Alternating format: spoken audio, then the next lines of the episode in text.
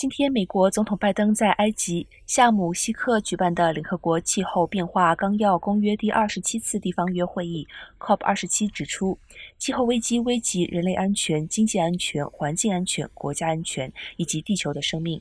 地球的生命正处于危急关头。拜登表示，美国将在二零三零年前将碳排量减低于至二零零五年碳排量百分之五十至百分之五十二的水准。同时，他还表示，俄罗斯入侵乌克兰已让世界摆脱化石燃料的转型变得更加的紧迫。